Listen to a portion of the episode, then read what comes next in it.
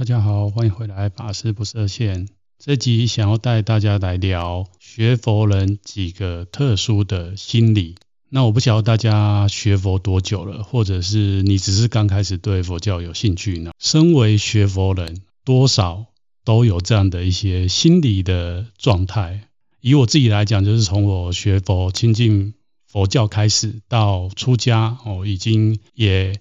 好几年了。那我就发现说，其实这些心理状态。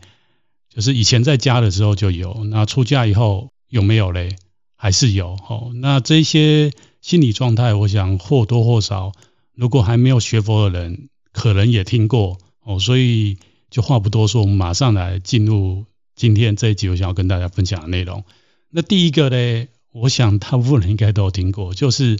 学佛一年佛在眼前，学佛三年佛在天边。哦，其实我以前还没学佛，我就。知道这句话，那那时候不是很了解为什么诶，这个佛教徒的朋友们就自己在讲这样的一句话。那当我开始来亲近寺院哦，亲近道场，到我出家以后，乃至我在佛学院里面上课，其实也曾经听过帮我们上课的老师哦说过这样的话。那我自己个人觉得，这可以以负面跟正面来解释这一个心理状态。哦就是学佛过程当中可能出现这样一个心理状态的一个解释。那当然，以下是我自己的感受啦。那如果你觉得说，诶，还有更好解释，也可以来跟我分享哦，或者是跟你身旁的人做一些讨论。那为什么会说负面跟正面呢？负面，我想大家可能一开始听到这句话会觉得它很负面。怎么说呢？因为好像刚学佛人，你都会觉得，或者是说，像我自己开始来。亲近寺院，我会觉得说，哇，在这边听到的东西，哦，看到的人都很像经典讲的哦，净土哦，就是到一个寺院，如果你当然一定是相应嘛，你才会想要来学习。那你可能接触到的这个道场里面的师兄姐哦，也非常的慈悲哦，就是一个好好的人。然后所谓好好人，就是你跟他问什么事情，或者是请求什么事，他都跟你。Say yes，哦，然后好像你犯什么错，他都很愿意包容你，然后就觉得他们非常的慈悲，哦，所以一开始你就觉得说，哇，道场真的是一个人间净土的地方。不过嘞，随着时间越来越长，哦，那你在某一个寺院开始亲近这个寺院，然后也开始在这边服务、奉献，乃至当志工。那你就慢慢发现说，哎，当初我的那种感受，怎么到后来都不一样？就是当初那个师姐看起来很慈悲，怎么后来一起共事就发现说，啊，她也是很龟毛，或者有一些想法怎么怪怪的？那怎么跟我之前认知的不一样？于是就会觉得说，啊，这个佛好像离我越来越远。那还有一种状况，就是一开始我们来亲近道场，可能觉得，哎，我们就要学佛。很勇猛精进，然后后来怎么样？后继无力。哦，他知道，其实修学佛法是可以说是一辈子的事，乃至好像大乘佛法讲，要修三大乘奇劫。哦，那随着你对佛法认知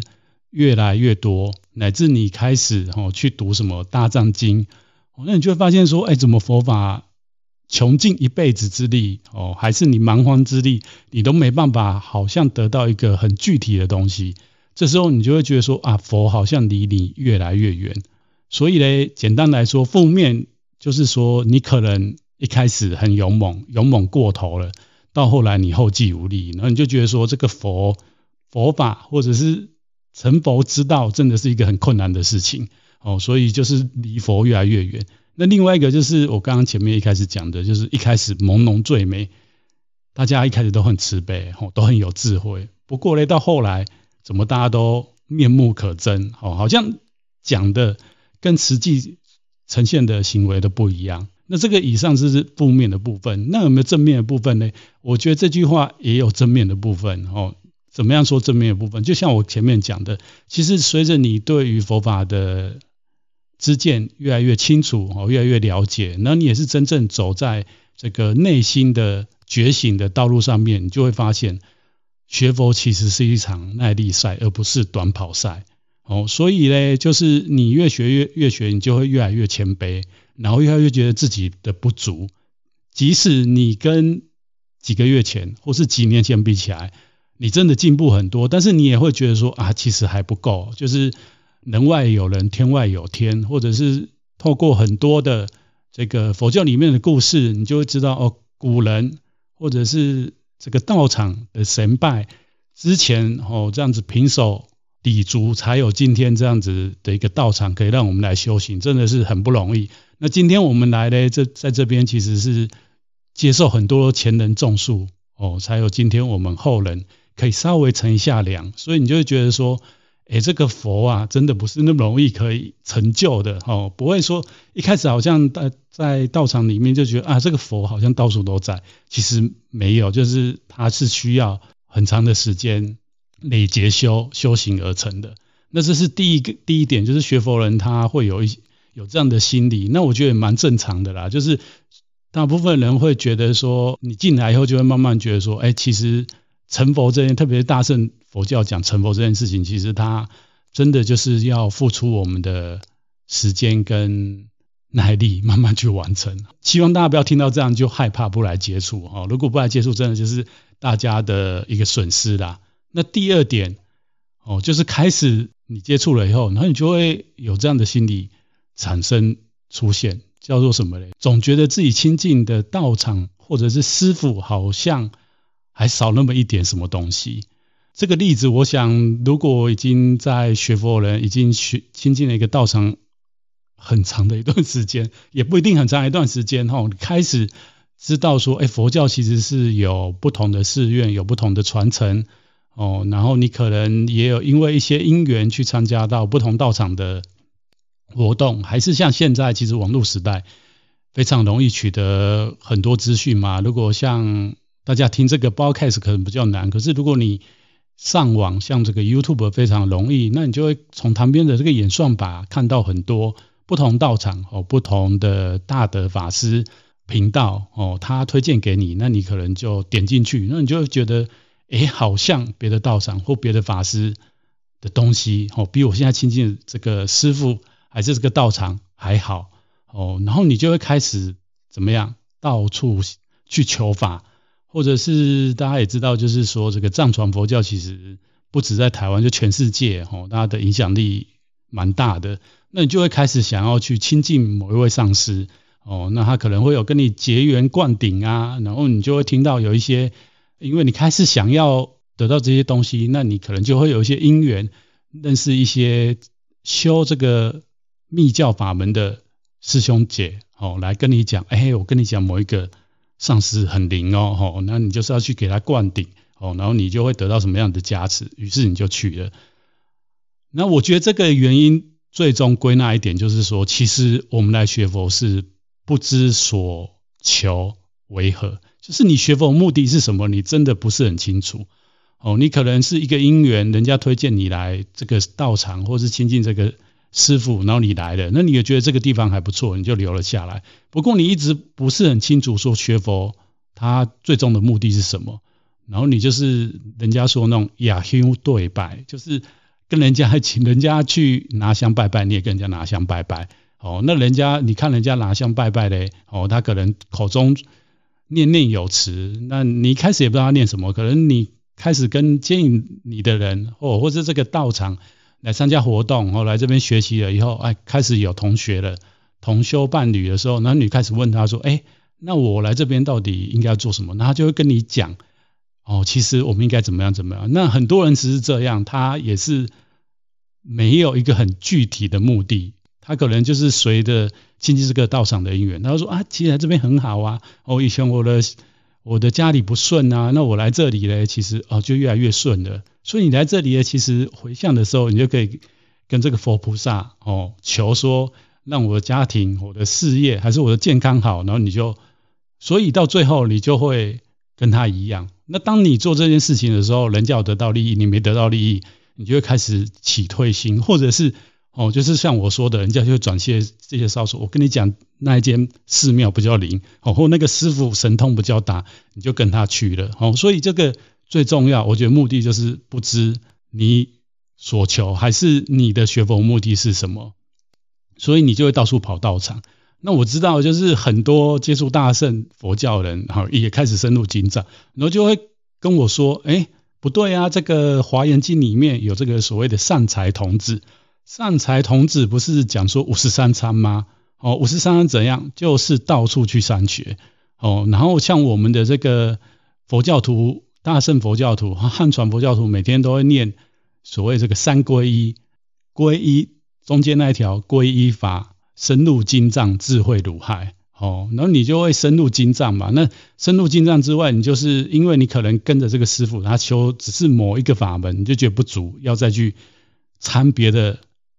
道场的师傅，哦，学别的法门，哦，那其实我觉得啦，大部分你是到处乱传，而不是真的去参那个新的道场的师傅。以我们出家众来讲，其实像我们受戒哦，就会跟我们讲说，戒律里面哈，佛陀的这个三藏里面经律论哈，律就是我们僧团僧众哈，他的一个身份的完成。那成为一个大僧，就是所谓的比丘法师。其实戒律里面很明显告诉我们，就是你出家你学戒哦，你就是要完成这样子一个僧格的养成嘞。出家五年是要你依止。哦，你的戒的和尚，或者是依止你出家的道场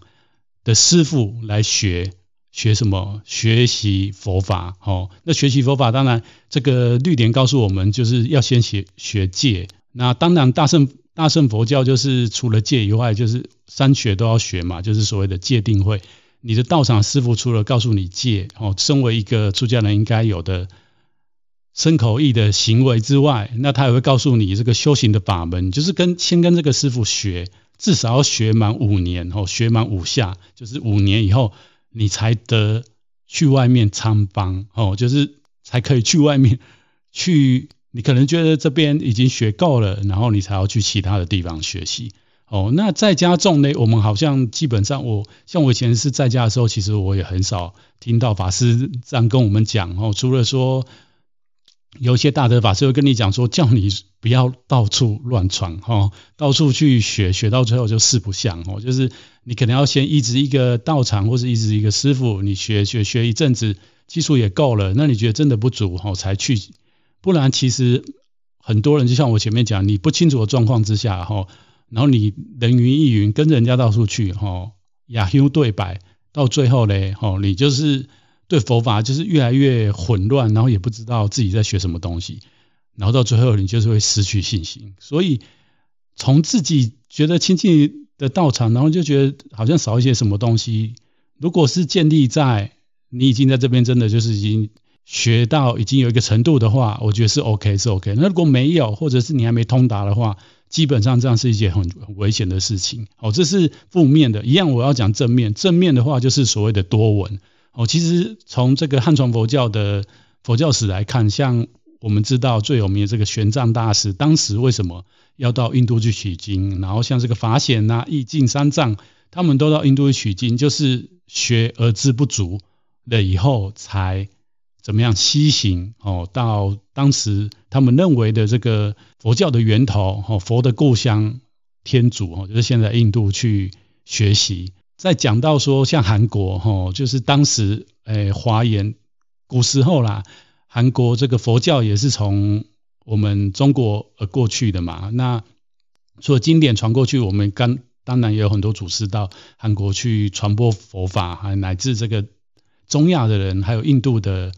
的这个佛教修行人到韩国去，那他们也有所谓的这个来中国学法，就非常有名的两位，一个叫做。义香，然后一个叫做元晓。那像义香呢，他就是到中国来跟我们的华严的祖师哦学了，带回韩国。可是另外一位呢，就是元晓大师，其实他就很特别，他当时也有发这个愿，不过后来因为一些因缘的关系，所以他就留在韩国弘法。他后来其实影响力非常的大，非常大。他没有到处跑，不过他凭着他自己对于佛法的修行跟体验哦，然后最后成为。弘化一方的大师哦，所以觉得不足要去求法，这个我觉得我们佛教徒都有都有这样的心念。不过在做这件事情之前，其实我们要先站稳自己的脚步，更要打基础，不然你到时候去，其实你以禅宗来讲，就是你没有开法眼、慧眼，哦，你修行没有一个体验，你到处去，最后就是你会不知所学为何，然后你也没有办法辨别对方是不是真的所谓的善知识。那是这是第二点。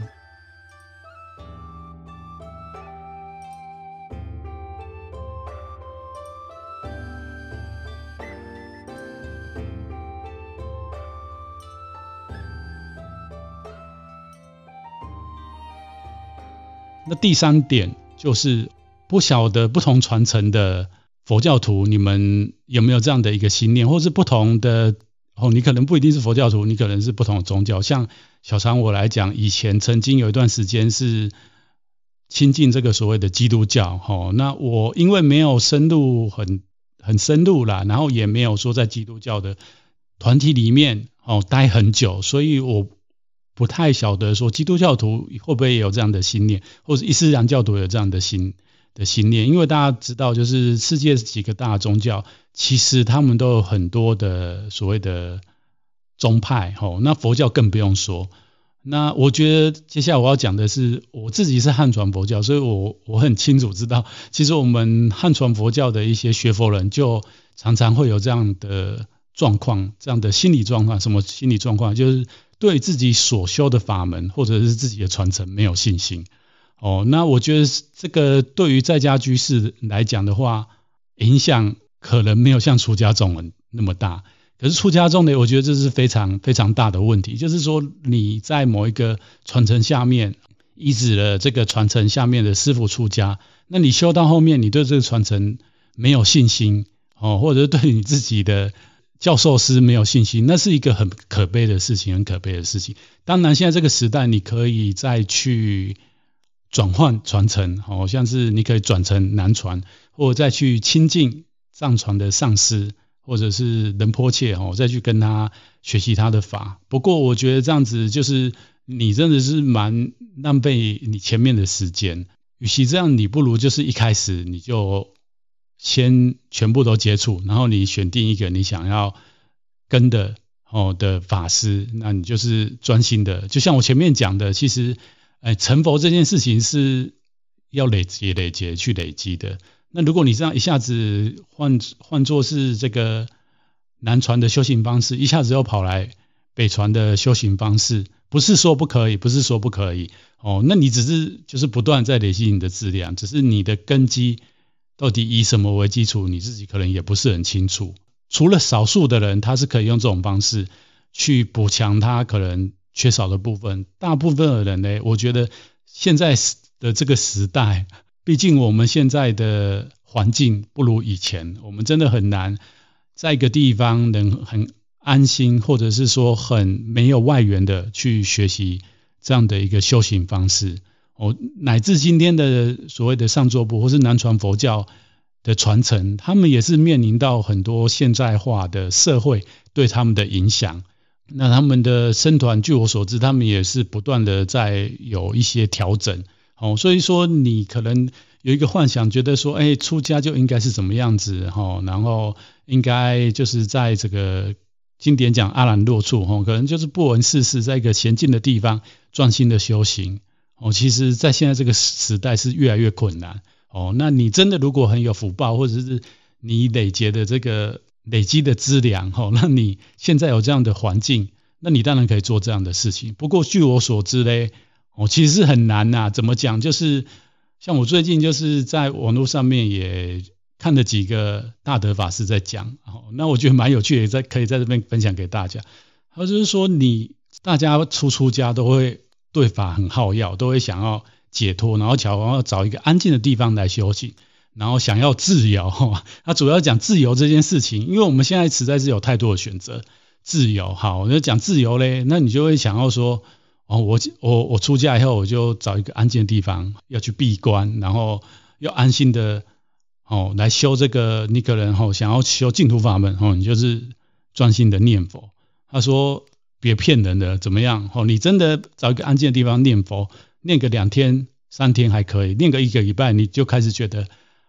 哎，好烦呐，然后嘴巴很酸呐，就是念佛念到嘴巴很酸，你懂吗？那叫你去打坐，你又坐到后来，你就觉得腿痛，不然就是一直在睡觉哦，然后腰酸背痛，然后坐在那边整天坐在那边，你不知道干嘛，不然啊，你就会觉得啊，那我来诵经好了，那诵诵诵诵的送的几个小时，你就觉得眼眼花缭乱哦，所以真的叫你做那件事情，你坐得住吗？哦，其实依照现在人的。根性，不要说别人，我我说我自己啦，我就发现这是一个很困难的事情，很困难的事情。哦，那我不晓得是不是因为这样子，所以后来就是我们修行的方式就有很多种。那像在天台里面就有讲说这个各种三昧方法。那其实大部分的我们看汉传的修行方式，就会知道说这个大部分的祖师就是做所谓的这个非。非行非做三昧，吼，因为你要做常行三昧，你要做常常做三昧，其实很困难呐，很困难。就算我们禅宗的祖师，你可以找到几个人一辈子都是在常常打坐，好像几乎你去看禅宗的这个文献也找不出几个啦。哦，那当然，如果你说是南传的比丘，吼，修行人或许还有。那你说北传没有吗？也有哈，就是有一些是长期住山洞的。不过毕竟那一些真的就是很少很少数哈，因为大部分的人其实真的很难可以有这样的质量做的这样的事情。就是我们还是动跟静当中哈，去取得一个适合自己身心状况的方式来修行哦。所以这个对于自己的法门或自己的传承没有没有信心的话，我觉得主要是归根来讲就是。你还是一样，就是那句话，你不清楚你所求为何，然后还有就是说你耐不住性子来学习。那我觉得这个也是现在这个时代一个很大的问题，就是速成，大家就觉得说我修这个东西，我马上要得到利益，然后不然就是修这个东西，我要求感应。哦，接下来我就是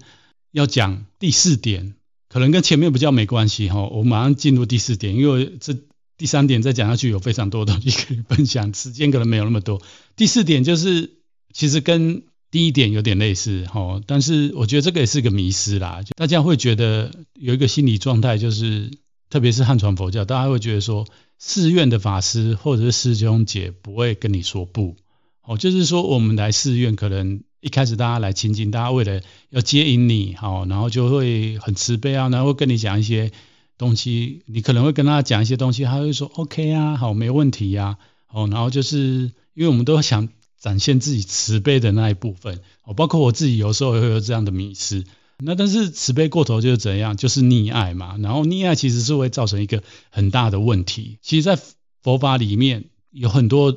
所谓的，就是大家如果来接触佛法，要知道成为一个佛弟子就是要受戒，那受戒大家就是开始。就会有压力，为什么有压力？就觉得哎，怎么会有规矩这件事情？哎，佛法不是很慈悲吗？佛菩萨是不是很慈悲吗？应众生的需求哦，特别是观世音菩萨不是应众生的需求，他可以化身哦，千百亿化身，就是要来迎合大众哦，要来接引大家来学佛哦。这个当然就是一个所谓的三方便。不过三方便建议你进来了，开始要怎么样？开始就会引导你，就是有所谓的佛门的规矩呀，哦，佛门的这个戒律啊，成为佛弟子应该具备的一个道德、一个伦理的东西，你就会开始觉得有压力，或者是有的人哦，他可能持戒比较严谨，或者是他的人格特性他就是比较严肃，他可能一开始接你，你就觉得很慈悲，可是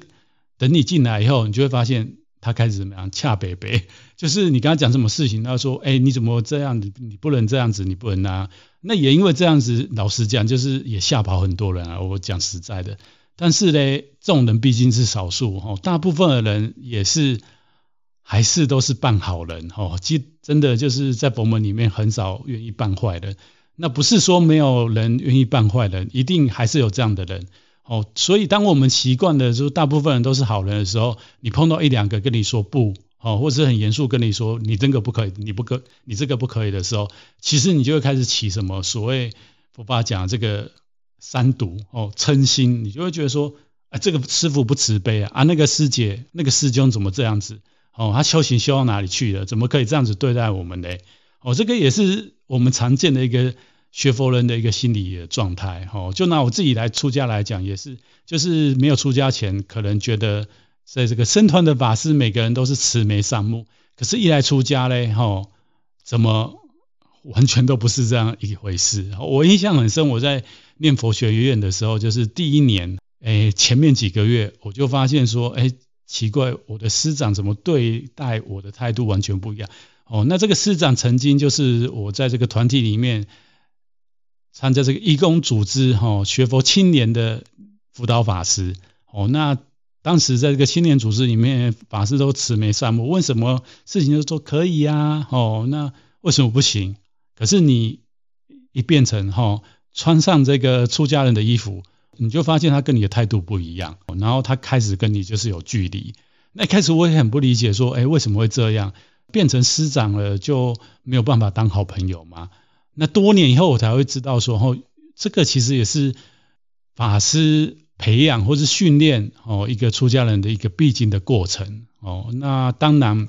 每个人的因缘会不一样啦，可能我当时表现的就是比较调皮，或者是想法很多，所以他们为了要教化我这个难调难服的。一个出家的行者，所以用这种霹雳的手段对我哦。那多年以后，当然我慢慢知道，我就会觉得说啊，当时我可能误解他了哦。老实来讲，就是前几年我还觉得说，哎，为什么这个法师、这个师长要这样对我嘞？但是慢慢的，我会觉得说啊，这个其实也是一个过程，然后也是一个进嘛，就是帮助我们提升。所以呢，出大家在学佛过程当中，如果碰到这样的人，我觉得短时间当然很难呐，但是慢慢的学着，你对于法的深入，或者是对你对于事情体验越多哦，然后了解越多，你其实你慢慢就会放下啦。因为如果你还一直把这个东西挂在心上，讲实在的，就是你真的没有什么进步，没有什么进步。我我讲实在，就是我讲实话，就是真的你就没有进步，你熏修的这个学的法真的就。还不够，还不够，你就是自己再看看怎么样加强。那最后一点跟第四点有点类似，就是你会觉得说这个道场的规矩很严，你会觉得很不自由、受拘束哦。然后，但是呢，随着你来亲近道场，你可能开始也懂得一些所谓道场的规矩也好，或者是佛教里面讲的这个戒也好，你会你又会觉得，有的时候这个道场在见一些新的人的时候。呃，过度的放松，你会觉得好像又没有次第，又没有制度，哦，就是你会觉得我们的心就会很很奇妙哦，你就会觉得说这个法师为什么对